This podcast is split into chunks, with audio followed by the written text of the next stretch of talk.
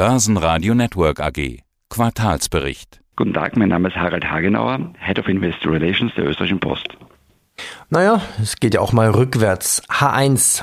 Die Fakten gleich zu Beginn. Das Periodenergebnis sank von 84,2 auf 54,8 Millionen Euro um 35 Prozent.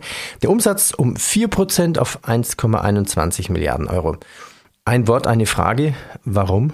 Nun, hier muss man unterscheiden, was ist im ersten Quartal bereits passiert und welchen Trend gibt es im zweiten und in, im Quartal und in der, in der weiteren, im weiteren Jahresverlauf. Denn wir alle haben im, im Vorjahr, alle Postgesellschaften dieser Welt haben im Vorjahr pandemiebedingt sehr gute Volumensentwicklung gehabt, im Brief, im Paket.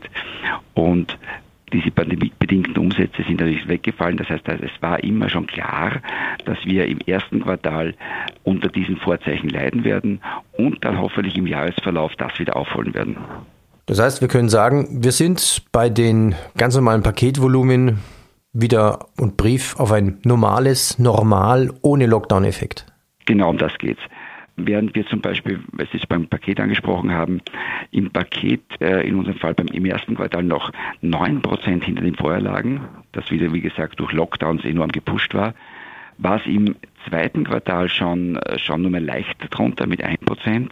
Und da erwarten wir uns, und das sehen wir in unseren Monatsstatistiken, wirklich eine Verbesserung Monat für Monat. Der Jänner war das, der, der, der schlimmste Monat im, im Vergleich zum Vorjahr aber man sieht ganz deutlich, dass sich die, die, die Trends Monat für Monat angleichen und wir gehen davon aus, dass das zweite Halbjahr hier Paketen von Paketentwicklung wieder das Vorjahr übersteigt und summa summarum wir wieder auf ein Level hinaufkommen, der das gepushte, Corona-gepushte Paketjahr des Vorjahres egalisiert oder vielleicht sogar leicht übersteigt. Inflation, Energiepreise, wie belastet das die Post? Ist das nur durch höhere Ölpreise bei Transport zu sehen?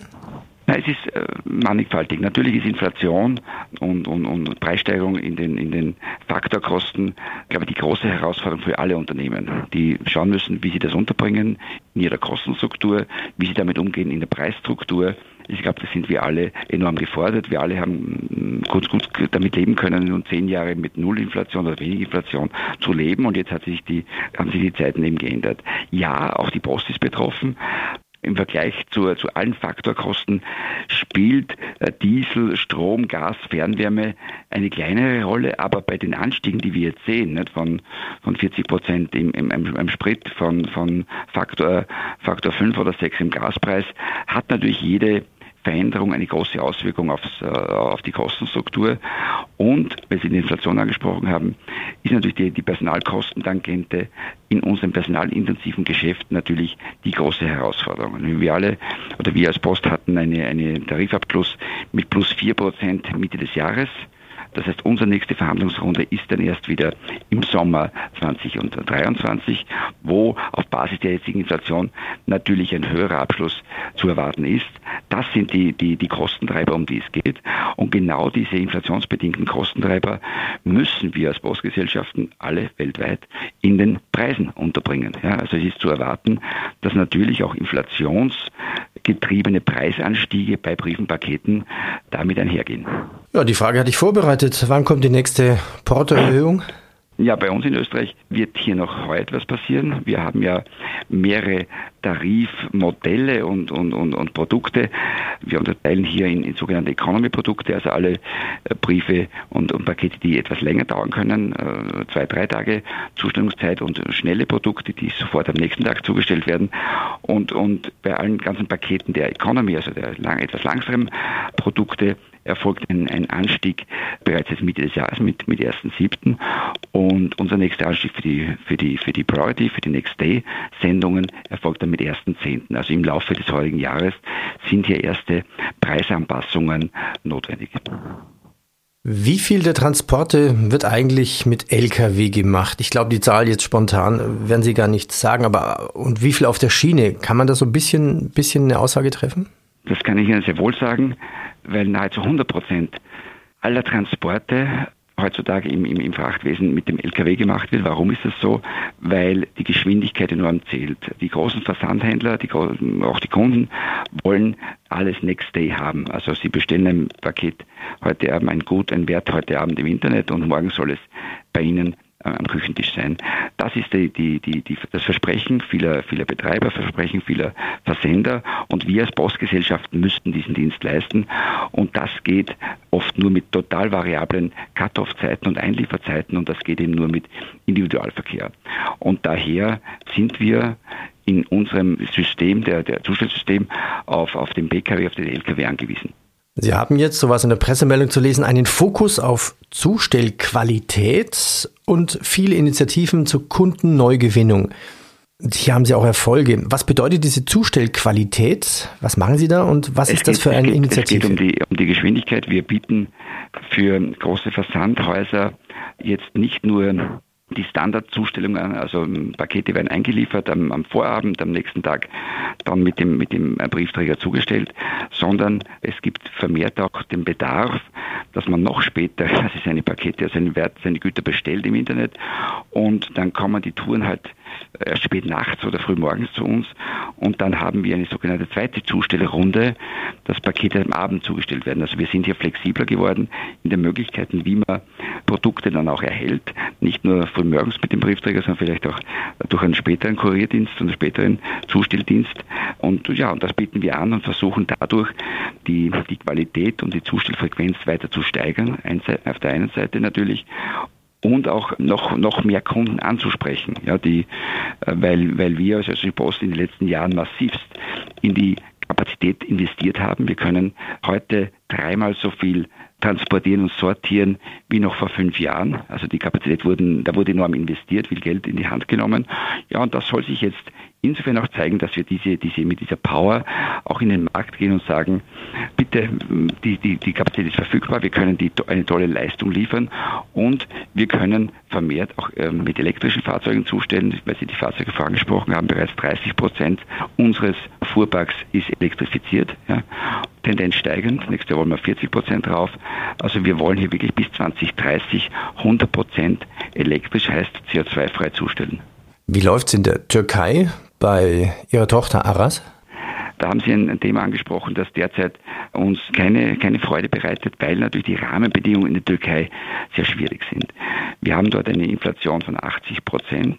Wir haben Währungskurseverluste zum, zum Euro verglichen vor einem Jahr von 50 Prozent. Das heißt, es ist schon mal schwierig, äh, die, die, die Kaufkraft im Land, im, im Paketmärkten unterzubringen und zweitens das Geld, das verdient wird, in Euro, im, im Umsatz oder auch in, im Ergebnis dann in den Euro umzurechnen. Von einem sehr, sehr guten Jahr 2021 mit hervorragender Umsatzentwicklung und hervorragender Margenentwicklung in der Türkei sind wir jetzt im Jahr 2022 auf Situation angelangt, wo wir sowohl im Umsatz als auch im Ergebnis, gerade im Euro umgerechnet, dann sehr leiden und, und, und sehr große Rückgänge haben.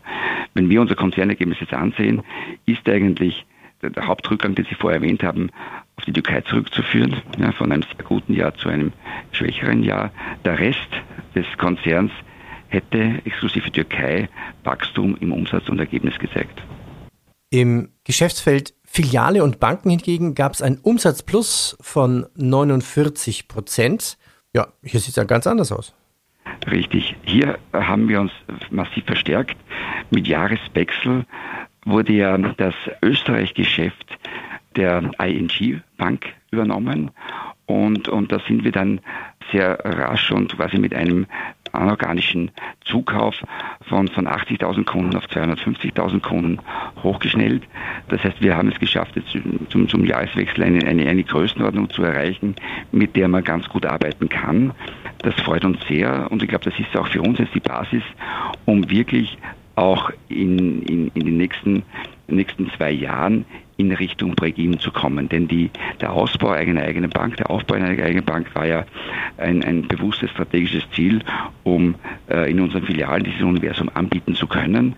Wir haben hier Investitionen zugelassen, wir haben auch Anlaufverluste zugelassen und das sollte sich die Situation in den nächsten zwei Jahren, auch unterstützt durch eine höhere Zinslandschaft, natürlich signifikant verbessern.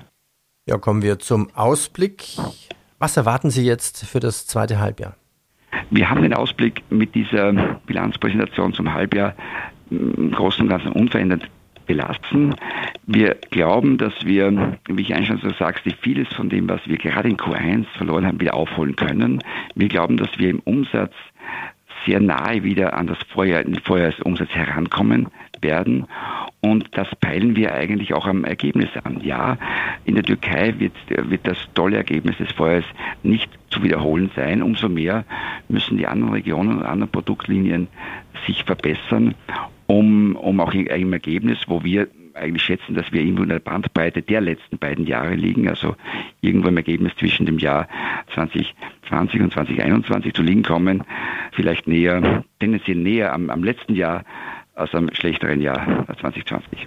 Also da sind wir, sind wir ganz guter Dinge, dass dieses Ergebnis jetzt mit dem zweiten Quartal, mit dem verbesserten zweiten Quartal in die richtige Richtung weist und, und äh, ein Dick mehr Zuversicht gibt, am oberen Ende unserer geilen Bandbreite anzukommen. Ja, genauer. Ich danke Ihnen. Alles Gute. Merci. Danke Ihnen, wie mein Vergnügen. Börsenradio Network AG.